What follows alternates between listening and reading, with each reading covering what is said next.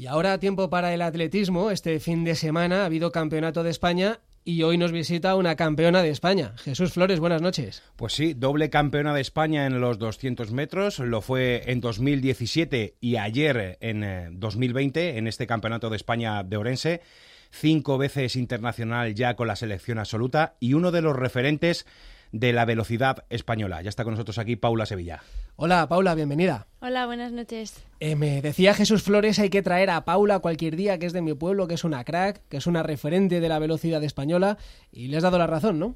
Pues sí, o sea, yo me, entreno para esto, para hacer velocidad y para hacerlo bien en el Campeonato de España, y bueno, pues esta, es un orgullo para mí estar aquí con vosotros y compartir este momento. Habrás tenido fines de semana peores, ¿eh? Que este último. Pues sí, sí, la verdad es que sí, ha sido un lujazo, me lo he pasado súper bien porque sobre todo he disfrutado corriendo y he disfrutado viendo a la gente cómo reaccionaba ante mis carreras y la verdad es que es un gustazo. Había ambientazo, ¿no? Allí en Orense. Sí, sí, la verdad es que ha sido un, ambiente muy acogedor, todos los gallegos se han portado súper bien, el, formato del campeonato ha sido muy divertido, la zona de calentamiento estaba incluida en casi en a pie de pista, entonces ha sido muy acogedor y el ambiente ha sido brutal. ¿Y qué pasa en la Solana, que hay tanta densidad de atletas? Ahí cuando una mujer tiene una niña, el, la matrona le dice, ha tenido usted un atleta, ¿no? pues una velocista. Ojalá y sea así y sigamos saliendo muchas más. Bueno, campeona de España en 200, marcó en semifinales, ¿no? Que eh, seguramente no es tan importante como ser campeona de España, pero en año olímpico hacer 23-33, mejor marca de los campeonatos, creo, ¿no?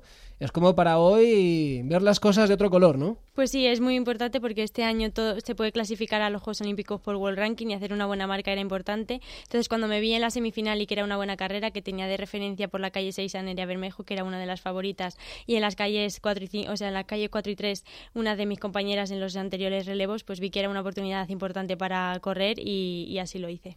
Por cierto, cuéntale eso de justo en esa semifinal, cuando empiezas a correr y escuchas la megafonía, ¿no? Porque otras veces te dejas ir y aquí, ¿qué pasó? Pues sí, yo cuando iba corriendo escuché por megafonía que el que lo estaba retransmitiendo decía que había roto el crono en Madrid y que iba muy bien, que la marca podía ser espectacular, entonces es cuando aproveché y dije, pues tengo que correr hasta el final para ver qué marca sale y así fue, corrí hasta el final. Sabía que ponía un poco en riesgo la final porque no sabía si iba a recuperar bien y tal, pero creo que ha merecido la pena. O sea, que eso se oye en una curva, además una curva tan cerrada como en una pista cubierta estás a la carrera, a, tu velocidad, a las rivales y también escuchas lo que dicen por la megafonía. Bueno, en esa ocasión la verdad es que sí, siempre escucho a mis padres porque sí que los sitúo en la pista y sé dónde están, entonces sí que escucho sus gritos, pero en ese momento no sé por qué escuché a la megafonía, estaba solo en correr hasta el final y, eso, mm, buscar el pase a la final, pero cuando vi que podía hacerlo y que estaba bien y que todo el mundo estaba flipando, por así decirlo, en mi carrera, pues dije, es el momento de demostrar lo que he entrenado. Y has bajado un montón, ¿no? Tu marca. Sí, sí, he bajado de 23.76 a 23.33. Y eso eh, te despiertas por la mañana y ya notas que va a ser un gran día, dices, uy, qué bien estoy, me encuentro fenomenal, todo parece que encaja, todo está en su lugar, o, te llegó a sorprender decir, no, pensaba que estaba tan bien. No, no, me sorprendió, sí que me esperaba hacer pues a lo mejor 23.50 o andar por esas marcas, pero no acercarme a mi marca de aire libre, porque en pista cubierta es muy difícil y la verdad es que cuando vi el 33 en verdad me quedé flipando y hasta ya por la noche cuando estaba tranquila en mi cama para el día siguiente es cuando dije, jolines, lo que he corrido. Además, eh, sé de buena tinta que hasta el mismo jueves por la mañana estaba inscrita para las dos pruebas, tanto para los 60 como para los 200. Hasta el último momento, José Luis Calvo y tú, tu entrenador, no decidís eh, correr el 200. ¿Qué es lo que hace que decidáis eh, acertar de esta manera? Pues fue, efectivamente fue así. Eh, estábamos entre el 60 y el 200. El 60 prometía ser una final muy, muy bonita. Había muchas, o sea, las candidatas al, al oro no, no, se sabía quién iba a ser porque podía ser muy rápida. Y, y la verdad es que se, nos decantamos por esto, porque, por eso, por el sistema de puntos para acceder a los Juegos Olímpicos. Y, y eso, el ver que estaba en un estado de forma bien, ya había mejorado mi marca en el 60 y era una buena oportunidad para mejorar la del 200 que hasta el momento no lo había hecho. Claro, porque 60 obviamente en Tokio no, no hay. Eh, pero claro, eres una velocista eh, con mayúsculas, ¿no? 60, 200, 100 también, ¿no? Al aire libre campeona también de, España. ¿Cuál es la prueba que tú dirías, yo he nacido para, para esta, esta es la mía, en la que yo me desenvuelvo bien, en la que en la que estoy como pez en el agua? Bueno, yo diría que el 200. El 200 me gusta, me gusta tanto en pista cubierta como en aire libre, pero es verdad que luego sí que lo hago bien en 60 o en 100 y estoy mejorando la salida, que era mi punto débil. Entonces, pues por eso tengo buenas marcas, pero sí que yo en la que mejor me encuentro es en el 200. Me encanta correr en curva y cuando salgo lanzada lo disfruto muchísimo. Entonces, Yo diría que el 200. A nivel individual está un poco complicado porque sería batir incluso la marca de Myers en pista cubierta, ¿no? Esos 22.80 mínima para el 200 y luego está el tema del relevo. ¿Cómo vemos eh, de factible el hecho de poder estar en Tokio? Bueno, pues eso, nosotros los velocistas tenemos esa suerte de que podemos competir en relevos y en prueba individual. En relevos, eh, a la vista está, el Campeonato de España se han batido muchísimas marcas personales, tanto en eliminatorias, en 60 y en 200 y en todas las rondas. Entonces creo que vivimos un momento dulce, la velocidad y que pues eh, si todas seguimos así y, llevamos estas marcas aire libre, podemos estar en buen estado de forma y hacer un buen relevo. Luego, como tú bien has dicho, a nivel individual es bastante complicado, se requiere un gran estado de forma durante toda la temporada, pero bueno, eh, entrenamos al fin y al cabo para eso, para estar lo mejor posible para nosotros y lo mejor posible para el, para el relevo. Vives en la Blume, ¿no? Aquí en Madrid. Eso es, sí. El otro día estuvo aquí Alberto Ginés, el escalador que, que va a representarnos en Tokio. Tiene 17 años, ¿eh? ya, se ha asegurado el billete.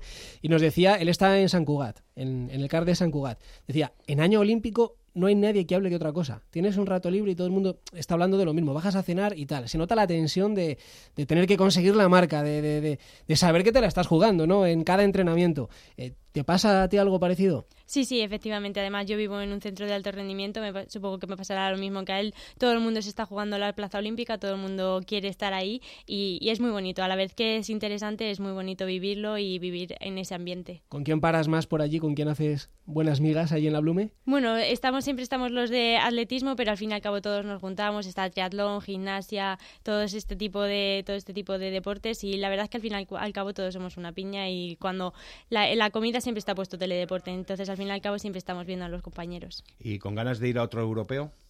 Sí, por supuesto. Realmente el objetivo real de esta temporada sería ese y el, el iberoamericano. Entonces, eh, pues eso, eh, la verdad es que me encantaría un montón. Eh, la mínima la han rebajado un pelín con respecto a mi marca, entonces me tengo que superar otra vez en aire libre y hacer mi marca personal para poder estar allí, pero creo que es el objetivo real de esta temporada. Por cierto, Paula, quiero hacerte un par de preguntas que tienen mucho que ver también con los días que vivimos, con los tiempos que corren. Por ejemplo, el coronavirus.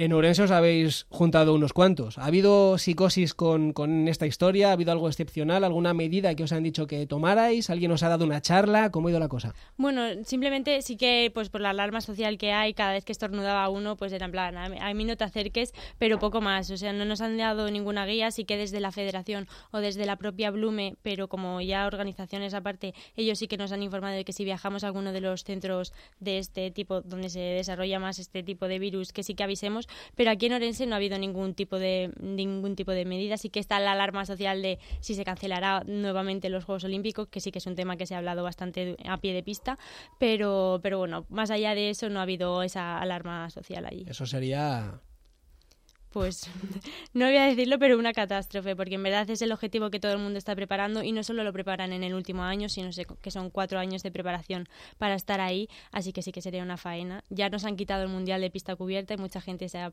o sea, con mínima no va a poder asistir a esa cita, así que esperemos que pues se solucione todo esto pronto y que no se cambie el, el ciclo olímpico. Hoy te lo has jugado, ¿eh? porque últimamente a los periodistas no nos dejan entrar a los pabellones ni nada, tú le has echado valor ¿eh? para venir aquí a, a sí, visitarnos. Sí, bueno, merecía la no, Jesús y yo estamos perfectamente.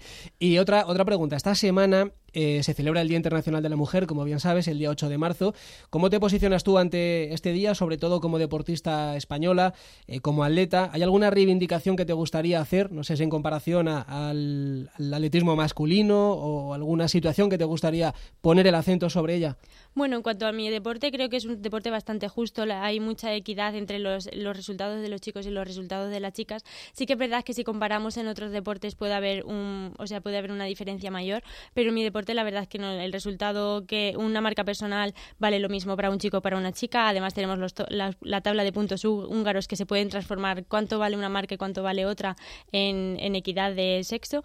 Pero sí que es verdad que si comparamos en otros deportes, pues la diferencia es mucho mayor y que sí, sí que se podría regular, pues esto que muchos resultados femeninos son muy, mucho más válidos que o sea, masculinos o que tienen mayor mérito de en cuanto no que tengan mayor mérito, sino que se merecen una repercusión mayor y que igual no se les da. Entonces, pues eso, yo en mi deporte la verdad es que estoy muy orgullosa de cómo se están haciendo las cosas y cómo nos comparan a unos y a otros, pero sí que se podría hacer, sí que se podría se, se podría trasladar a otros a otros modelos. Bueno, pues eh, dicho está y, y paso a paso como tiene que ser. Em, ¿Cuándo dices entonces que vas a hacer la marca para los juegos para estar atentos nosotros y ¿Eh? Bueno, ojalá, o sea, ya, yo me marco como citas importantes el final de la Liga, el Campeonato de España y luego, pues eso, si tengo la oportunidad de representar a España en el Iberoamericano o ya en el, en el, en el Europeo, aunque este es, es, a final, o sea, es después de los Juegos Olímpicos, pero creo que esas tres citas previas son las más importantes para poder hacer esa marca. Vamos a estar muy atentos, ¿eh? vamos a estar muy pendientes y si no ya se encargará Jesús Flores de, que lo estemos. Eh, tres días libres ahora tienes, ¿no? Vaya, vaya lujazo, ¿no? Que que te estás permitiendo, ¿no? Que vosotras no paráis. No, eso es. O sea, yo tengo tres días ahora y la verdad es que es un lujo. Nunca lo había tenido o había hecho tanto parón, así que a descansar y, preparar el aire libre con más fuerza. Ha sido un gustazo que nos visites, Paula, que siga todo rodando tan bien como hasta ahora, que sigas consiguiendo todos tus objetivos y si ves a Hermi le das un beso también de nuestra parte. Por supuesto, eso lo haré seguida.